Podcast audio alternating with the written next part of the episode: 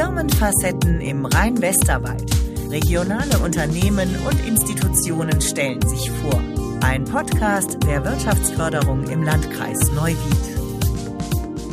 So, diesmal sind wir mit den Firmenfacetten Rhein-Westerwald äh, bei der WIN GmbH, Bedachungen und Gerüstbau, richtig? Ja, richtig. Ja, ich musste mir vorhin erstmal ordentlich einprägen, äh, wobei ich glaube, die Priorität liegt da schon an dem Untertitel 1, Untertitel 2, der Gerüstbau ist dann eher äh, Mittel zum Zweck, oder? Genau. Der Schwerpunkt liegt natürlich auf Dachdeckerbetrieb und der Gerüstbau kam mal dazu früher, weil ähm, der Markt hergegeben hatte. Aber heute ist das nur noch ein Beiname und höchstens für Eigenbedarf bei unserem Betrieb. Wenn wir selbst ein Dach machen, und da bauen wir auch meistens, können wir auch das Gerüst selber dabei stellen, aber meistens wird es extern gebaut. Vielleicht erstmal ein bisschen was. Äh, das Unternehmen hat hier in der Region auf jeden Fall einen guten Namen und ist ja auch ein alteingesessenes. Ähm, und das ist ja auch nicht die erste Generation. Äh, Ralf Winn ist heute der Gesprächspartner, also der äh, Inhaber und Geschäftsführer der Winn GmbH. Dacheindeckungen und Gerüstbau, immer noch richtig? Bedachungen und Gerüstbau. Bedachungen, oh, diese Fachbegriffe. Ähm, wie ist denn das Unternehmen entstanden? Ja, mein Opa Peter Winn, der kam 1935 nach Neuwied vom Hunsrück. Da gibt es also schon mehrere Dachdeckerbetriebe, die auch schon Winn heißen und immer noch Winn sind. Aber die sind jetzt mit mir so direkt verwandt. Aber das war schon eine, eine, Familientradition schon damals. Also der ist praktisch als Dachdecker genau. vom Hunsrück nach Neuwied umgezogen und hat dann hier in die Innenstadt, hat dann da einen Betrieb geöffnet 1935 und hat da ähm, angefangen. Ja. Weißt du noch, wo der Standort war seinerzeit? Der erste Standort muss wohl in der Schlossstraße gewesen sein. Ah, ja. Oder am Schlosspark. Mhm. Und dann ist er später nach dem Krieg irgendwie getauscht worden oder kam dann ein anderes Haus in der Fahrstraße. Ah ja. Also aber also so genau kenne ich die Geschichte da nicht, aber wir waren erstmal woanders. Okay. Und wie ging es dann weiter? Da war ja noch, noch eine Generation dazwischen. Genau. Und dann kam mein Vater Reinhold Winn, mhm. der dann bis 85 in der Stadt, auch in der Innenstadt, den Betrieb gehabt, in der Fahrstraße. Und dann ist er 1985 sind wir umgesiedelt nach Oberbiber, ein Stadtteil mhm. von Neuwied, ein Industriegebiet da, weil er halt in der Stadt zu eng war und auch die Leute oder die, die Stadt, die Industrie, die Firmen auch raus haben wollte. Ja. Da ja. Lärmbelästigung morgens um sechs oder um sieben angefangen haben, da wurde noch auf der Straße geladen, das war alles bisschen, bisschen kompliziert und schwierig. Ja. Kleine Hofeinfahrt, dann standen da die LKWs auf der Straße oder LKWs kamen mit Material, dann wurde dann, ja, das war mal ein bisschen umständlich. Und natürlich war das nervig auch für die Anwohner dann. Gell. Ja. Aber andererseits, ja, wenn, wenn man auf so eine Historie zurückblickt, dann kennt man natürlich auch ganz andere äh, Themen, kennt auch so Bedürfnisse oder Komplikationen, die entstehen können. Und von Oberbiber ging es dann aber nochmal weiter. Genau. Und dann habe ich, bin ich 2012 mit der Firma umgezogen nach in die Industriegebiet von Neuwied, wieder hier in, in Stettiner Straße, mhm. weil ich ähm, halt nicht mehr so viele Mitarbeiter habe und mich auch dann noch als Sachverständiger selbstständig gemacht habe und deshalb zwei Tätigkeiten habe, in Anführungszeichen, einmal der Geschäftsführer und Dachdeckermeister für die Win GmbH und einmal das Sachverständigenbüro Ralf Win. Ja. ja. Und die persönliche Historie, also aus der Familientradition raus dann auch den Beruf erlernt als junger Mann? Genau, ich habe eine ganz normale Lehre gemacht, drei Jahre im elterlichen Betrieb. Mhm. Wann war das? Boah, da war ich 17. Also bin jetzt 51, dann war das vor 34 Jahren, ja? Okay. Und dann habe ich nach drei Jahren, weil wir hatten da noch eine Zeit, wo wir auch drei Jahre Gesellenzeit vorhalten müssen, um überhaupt mhm. auf die Meisterschule oder Meisterprüfung machen zu können. Also nach drei Jahren meinen Meisterbrief gemacht. Dann bin ich schon eingestiegen in den Betrieb, als Geschäftsführer, ne, als zweiter Geschäftsführer mit meinem Vater. Ja, und irgendwann äh, kam die Übergabe und dann war ich alleiniger Geschäftsführer und Inhaber. Ja. Seit, seit welchem Jahr ist das? Das war 95er Jahre, also 95, so rum. Ich weiß es also, nicht genau, kann nicht sagen. Kein, kein bewegender Moment in der eigenen Historie, an den Nö, man sich immer erinnert. Und nee, das ist nicht so. Ja. Und äh, seither hat sich ja äh, offensichtlich äh, in diesem Gewerbe eine ganze Menge getan? Also du, du sagst äh, für dich persönlich, äh, du konzentrierst dich äh, oder nicht ausschließlich, aber äh, du legst selbst kaum noch Hand an, äh, gehst eher in den Bereich ähm, des Sachverständigen rein.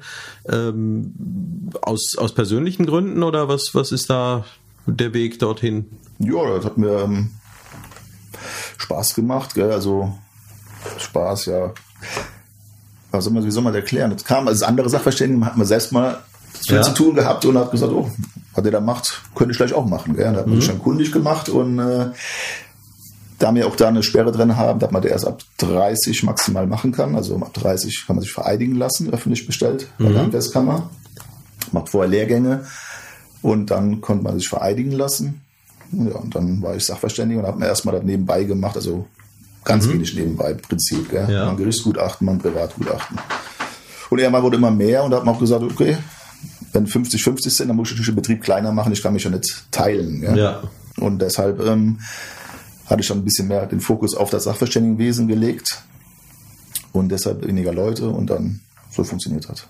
Ja, also das heißt, äh, dass du aber weiterhin äh, dich um den Betrieb kümmerst, dass du Kunden betreust, dass Ja. du da als Ansprechpartner erstmal da bist und äh, andererseits dann aber ja auch sicher, ich kann mir vorstellen, dass so eine Sachverständigentätigkeit einem ja nochmal eine ganz andere Perspektive gibt und denn letztlich bei handwerklichen Tätigkeiten ist die Erfahrung ja ungeheuer wichtig. Das Gespür schon frühzeitig zu merken, oh, hier musst du aufpassen, so, da musst du dir wahrscheinlich keine Gedanken machen, das zu unterscheiden, äh, das macht's ja aus, das kann ja in beide Richtungen äh, gut oder schlecht laufen. Äh, Stelle ich mir das nur so vor oder ist das tatsächlich so, dass so eine Sachverständigentätigkeit einem dann auch wei wirklich weiterhilft? Ja gut, man ist ja, man muss sich ja weiterbilden, man müssen Fortbildungspunkte nachweisen der Handwerkskammer, also müssen Lehrgänge besuchen, wir müssen ähm, fortbilden. Und dadurch ist man natürlich immer auf dem neuesten Stand, ja, sozusagen im, in der Dachbranche. Und dann ist natürlich auch betrieblich natürlich auch ein Vorteil, man kann seinen Mitarbeitern auch wieder das Neueste direkt mitbringen. Ja. Du sprichst über Mitarbeiter. Wir haben ja heute hier auch schon äh, die Dreharbeiten für das äh, Firmenfacetten-Video gemacht. Ähm, und da gab es was Positives. Äh, du hast uns einen jungen Mann vorgestellt, äh, der hier gerade eine Ausbildung angefangen hat. Genau. Nichts Alltägliches in diesem Beruf, oder? Ja, am 1.9. hat er angefangen. Da war kurz entschlossen, da hatte von der Handwerkskammer einen Anruf bekommen, ob ich noch einen Auszubildenden suchen würde. Er sagt ja. Und dann haben wir noch ein zweiwöchiges Praktikum hat er gemacht vorher, um ihn kennenzulernen. Ja, das hat alles funktioniert, beidseitig. Ja. Und da habe ich gesagt, okay, Junge, kannst am 1.9. anfangen. Und dann ging das ratzfatz. ähm, unternimmt denn der Verband oder das Handwerk insgesamt, weil ihr seid ja nicht die einzigen, aber vielleicht auch noch mal besonders gebeutelt, weil ähm, es ja ein Beruf ist, der ja man muss viel draußen sein. Äh, so, wenn man sich das anschaut, ähm, ist es ja vielleicht auf den ersten Blick für manch einen abschreckend. Es ist auch eine gewisse Gefahr dabei, äh, in Höhen zu arbeiten und so. Ähm, Unternehmt ihr da äh, auch insgesamt etwas, um dafür zu sorgen, dass weiterhin Nachwuchs kommt? Ja, wir haben ähm, bei uns im Verband, vom Landesinnungsverband, der nennt sich Zukunft Dachdecker, so eine Organisation. Da sind also Auszubildende drin, junge Meister und äh, auch junge Meisterinnen und Auszubildende derinnen. Ja? Ja. Weil wir bilden ja auch Frauen aus. Und es gibt auch schon einige. Ja, gar- Frauen, gar nicht so wenig, Die gell? sind schon gut dabei und auch schon jetzt sogar die Betriebe führen und und meistens sind es sogar noch die Besten in dem Jahrgang. Also mindestens immer weit oben dabei, die Frauen, da muss man Ja. schon sagen. Und das Image ist natürlich so geworden, dass wir gesagt haben, wir müssen die jungen Leute einbinden und deshalb kam diese Zukunft Dachdecker im Landesverband. Jede Dachdeckerinnung sollte ein, zwei, drei Personen benennen, wenn sie welche haben. Und die treffen sich auch regelmäßig und die gehen auch dann auf so Ausbildungsmessen und ähm, bringen den Schülern da direkt rüber. Und das ist immer besser auf Augenhöhe mit einem zu sprechen, gleichaltrig oder ein bisschen älter, als wenn ein alter 60-Jähriger oder 50-Jähriger Sack da hinkommt, in Anführungszeichen, und will einem vom Dachdeckerbetrieb erzählen. Gell? Ja. Deshalb ist das sehr authentisch, wenn die kommen. Die machen das super gut, die Jungs, Mädels. Ja. Und das kommt halt gut an. Also das hat auch Wirkung gezeigt und der Auszubildende, der jetzt bei dir angefangen hat, der ist aber nicht auf diesem Wege äh, nee, akquiriert der, worden. Der nicht dadurch, aber es sind andere auf jeden Fall ja. aktiviert worden oder sie haben das kennengelernt. Gut, durch die Zeit von äh, Corona war das ein bisschen schwierig, weil keine Messen besucht worden sind. Mhm. Ein bisschen online gemacht, aber jetzt läuft wieder alles an die. Also die gehen regelmäßig in Schulen oder auf so Börsen. Die Handwerkskammer macht ja so eine Börse, wo man dann den Beruf mhm. vorstellen kann. Ja, das ist so die Aufgabe dieser Zukunft Dachdecker. Und man versucht die doch direkt in Ehrenamt reinzubringen. Die dürfen dann in Vorstandssitzungen teilnehmen. Mhm. Die dürfen dann äh, verschiedene Veranstaltungen mit teilnehmen, die halt schon, schon eingebunden werden. Gell? Ja. Und die schon von unten, also wenn sie jünger sind, schon so sagen, mal, schaut euch an, Ehrenamt macht Spaß und ihr könnt was bewegen. Der Beruf des Dachdeckers, den gibt es ja vermutlich schon seit Hunderten bis Tausenden von Jahren, also im Grunde seitdem es Häuser gibt. Ähm, und wahrscheinlich waren über lange Zeiten die Entwicklungen, die da stattgefunden haben, ja, eher langsam, also dass da mal echte Innovationen kamen, das so wie, ja, dass es vorher vielleicht nur Naturziegel gab und irgendwann mal gebrannte Sachen. Äh, das hat wahrscheinlich gedauert. Ähm, aber ich glaube, in den letzten Jahren und Jahrzehnten hat sich ja auch in diesem Beruf eine ganze Menge nochmal getan. Also es ist ja nicht nur mit dem äh, Erstellen und Reparieren von Dächern getan. Äh, vielleicht kannst du da nochmal so, so ganz kurz drauf eingehen. Also zum einen, ähm, wie sich euer Berufsbild oder also eure Tätigkeit jetzt mal rein handwerklich erweitert hat, also dass ihr auf dem Dach ja nicht ausschließlich die Schindeln verlegt, sondern da auch noch das eine oder andere drumherum äh, und dann noch zusätzlich die innovativen oder ähm, ja technikaffineren Dinge, äh, die jetzt dann in den letzten Jahren noch dazugekommen sind. Ja gut, grundsätzlich erstmal haben wir die zwei Sachen Flachdach und mhm. Steildach. Ja? Flachdach soll immer dicht, wasserdicht sein und Steildach regensicher. Ja. Das sind immer die Grundkomponenten, die wir haben. Und dann, wie gesagt, Dachziegel, Betondarstein. Mhm. Dann äh, Reddächer in, im Norden, ja, die wir hier gar nicht haben. Und in äh, Bayern weiß jeder, die Biberschwänze sind ja meistens da, also auch ein Ziegel, Tonziegelprodukt. Und dann kam natürlich hier eine Region der Schiefer. Mhm. Ja, der ist immer noch heute. Also diese Produkte sind ja immer noch da. Ja. Ja, diese Grundprodukte Schiefer, Ziegel, Betondarstein und Reddächer. Mhm. So, und dann kamen dazu die, die Zinkdächer, Blechdächer sozusagen, der Aluminiumdächer, die kamen dann noch dazu. Und ähm, ja, und dann kam natürlich jetzt, kommt jetzt die Photovoltaik ne, zu Zuge ja. als Dachersatz. Also da ist der, die Photovoltaik, mhm. soll auch die Dacheindeckung sein direkt. Ah, ja. Meistens die sind ja aufgeständert auf dem Dach. Wir haben jetzt mhm. eine Konstruktion, Aluminiumkonstruktion, wo die Module drin liegen und befestigt sind. Und da sind jetzt einige Firmen dran und es gibt auch schon ein paar Firmen, die dieses als Dachmaterial nutzen. Also man deckt dann sozusagen dieses Modul als Dacheindeckung. Okay. Und hat auch direkt dann das Ergebnis, dass das Strom produziert. Und schon Erfahrungen damit gesammelt? Ja, die, die laufen so. Ja. Das ist halt eine schwierige Sache. Das muss ja anerkannt werden. Das soll ja auch funktionieren. Das soll ja auch dauerhaft sein. Gell? Ja. Aber da sind die jetzt dran. Und da wird auf jeden Fall die Jahre was kommen. Es gibt es schon, aber es wird noch mehr kommen davon. Und das sind dann Themen, die äh, jemand, der halt heute in diesen Berufsbereich einsteigt, äh, die ihn dann auch beschäftigen. Also ähm, das heißt, Themen wie Elektrotechnik, äh, Verschaltung und so weiter, die kommen dann auch zu dem Aufgabenbereich des Dachdeckers noch hinzu. Ja, da dürfen wir nicht. Wir dürfen nur die Module setzen und die Module verbinden. Ja. Aber der Anschluss nachher an Strom muss einmal ein Elektriker machen. Ja. Na gut, aber es bleibt ja nicht aus. Also in dem Moment, wo ich mit dem anderen Gewerk da äh, Hand in Hand spielen muss, äh, da, wenn ich meinen Beruf ernst nehme, dann stelle ich mich ja nicht hin und sage, das interessiert mich alles gar nicht. Und ja, ja, seht mal ihr zu, wie ihr klarkommt. Wir dürfen halt nicht, das ist halt ja. So. ja. Aber die Module dürfen wir setzen und wir dürfen auch die Module verbinden. Das sind so Steckverbinder, die können wir verbinden, ohne dass wir jetzt ein in andere Gewerk reingehen, aber dann der Zugang her zum Strom, da muss auf jeden Fall ein Elektriker machen.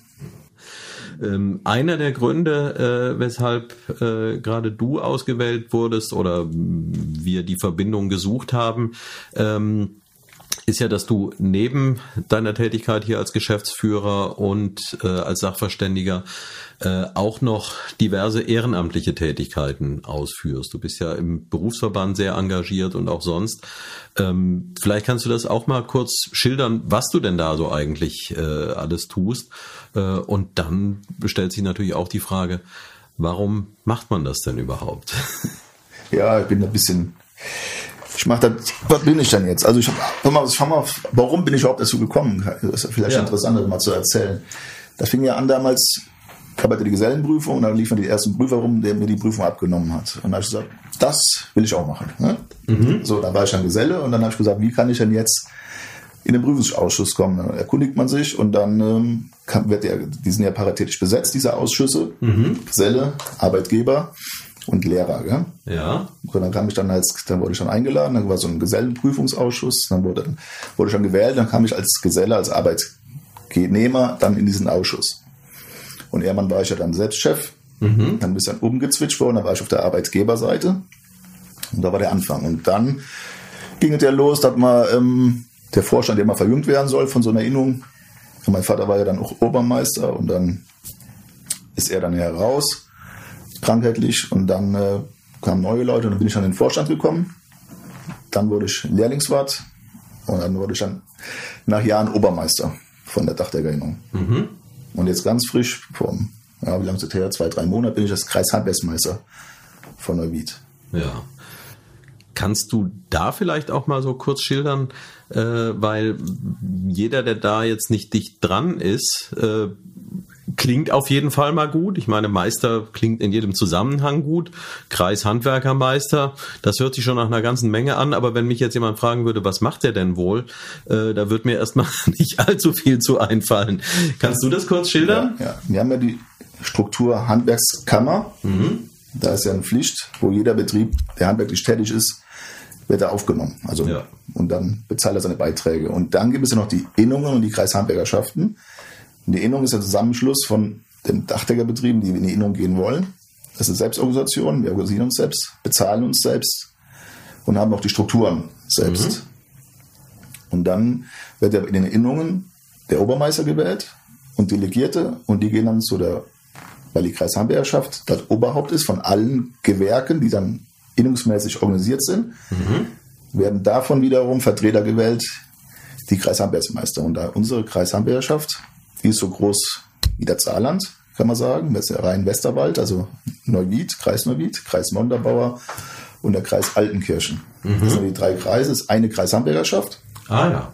So, da gibt es dann einen Vorsitzenden Kreishandwerksmeister, der alle drei Kreise nach außen äh, vertritt, wenn jetzt äh, die Kreishandwerkerschaft Rhein-Westerwald auftritt. Mhm.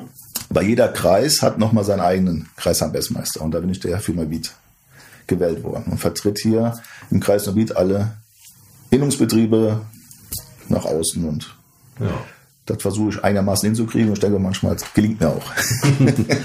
ja, ist ja wahrscheinlich ein bisschen schwierig, weil äh, so Handwerk ist ja nur auch nicht gleich Handwerk, also da ist ja inzwischen auch eine ungeheure Bandbreite und äh, ich denke, ja, wie, wie, du schon sagst, wenn man äh, sich anschaut, so klein ist der Kreis Neuwied ja dann auch nicht äh, und äh, mit Sicherheit bist du nicht in der Lage, da alle äh, in der Innung vertretenen äh, Handwerkerbetriebe überhaupt auch nur zu kennen. Ja, das sind ja ungefähr 400 Betriebe, mhm. Innungsbetriebe, gell, in einem äh, Kreis Neuwied, ja, und insgesamt in drei Kreisen sind wir, glaube ich, was, um die 1200. Ja. Also schon kann man gar alle kennen. Mhm. Aber wichtig ist halt, dass äh, einer das Handwerk nach außen vertritt. Ja? ja. Und dann nochmal mit dem OB, mit dem Landrat, mit den Beigeordneten, mit den Landtagsabgeordneten spricht und die Probleme schildert. Ja.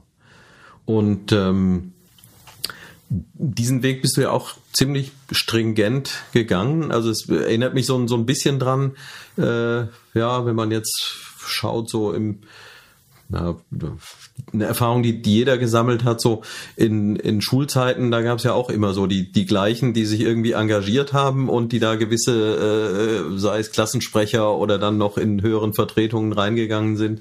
Äh, die meisten haben eher den Kopf eingezogen und gesagt, damit will ich nichts zu tun haben, ist auch äh, zusätzliche Arbeit. Aber es ist ja nicht nur das, es gibt ja auch einiges zurück, oder? Aber auf Schule war ich auch, ich war natürlich auch Klassensprecher.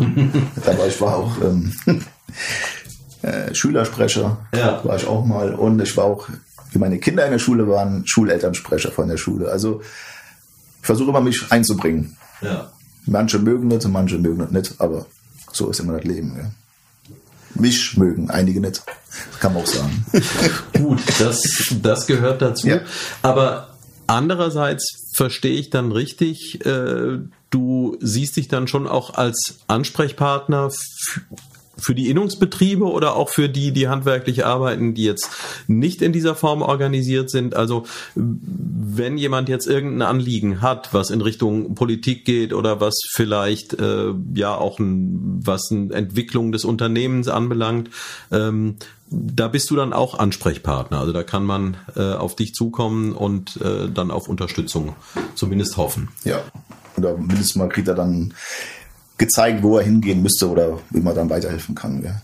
Aber grundsätzlich bin ich ein Ansprechpartner für die Innungsbetriebe, äh, weil wir innungsmäßig organisiert sind. Aber natürlich ein Nicht-Innungsbetrieb kann auch mal fragen, der kriegt er dann mal schauen, geholfen. Ja. Weil ist ja, wir sind ja eine Organisation, wo wir auch Beiträge bezahlen. Mhm. Und das ist natürlich der Mehrwert, ist natürlich schon für den Innungsbetrieb. Ja. Das ist so. Und bitte. Ja, Ralf, man hat jetzt schon rausgehört, du bist hier ähm, gut verwurzelt, äh, die Familie schon seit drei Generationen hier. Äh, ich gehe davon aus, gerade in deiner Tätigkeit, da kommt man ja auch ein bisschen rum, dass du den Landkreis auch äh, insgesamt ganz gut kennst. Äh, mal für jemanden, der ihn nicht gut oder vielleicht sogar noch gar nicht kennt, äh, gibt es irgendwas, wie du den Kreis oder die Menschen, die hier leben, charakterisieren würdest oder womit du sagen würdest, wenn du noch nie hier warst, solltest du mal herkommen, weil Punkt, Punkt, Punkt. Weil unser Landkreis vielseitig ist. Wir haben den Rhein, mhm. wir haben den, einen Teil vom Westerwald ein bisschen und äh, wir fahren den Berg hoch, haben mal Berge in Anführungszeichen, fahren wieder runter im Tal und haben den Rhein, haben die Wied, ja, also und da ich auch viel unterwegs bin, ist halt wie Urlaub manchmal. Man fährt durch eine Gegend und sagt, ach, guck mal hier, andere machen hier Urlaub, du wohnst hier und man nimmt das gar nicht so wahr. Gell? Ja. Und das ist dann was ich immer schade finde. Man fährt einfach vorbei und, und man muss öfters mal anhalten. Gell? Man findet immer wieder schöne Sachen. Monrepo, dann haben wir, ähm, was haben wir denn noch Schönes? Ja, die Burgen, gell? Schlösser, die wir alle sehen. Ja, das sind ja schon tolle Sachen. Ja. Ja, also es lohnt sich, mal herzukommen, sich das mal anzuschauen und es lohnt sich auch hier zu arbeiten, für dich jedenfalls. Auf jeden Fall. Und wir haben einen schönen Deich in der Miete, wo keiner drüber spricht. Gell? Der uns immer beschützt. Oder immer beschützt hat bis jetzt. Gut, vielen Dank äh, für das Gespräch. Ralf Winn von Winn GmbH, Bedachungen und Gerüstbau. Gerüstbau. Firmenfacetten ist nicht nur ein Podcast. Unter www.firmenfacetten.de erhalten Sie weitere interessante Einblicke in die Unternehmenslandschaft der Region Rhein-Westerwald. Dieser Podcast wurde produziert von Visuelle Medien Sartorius. www.sartorius-net.de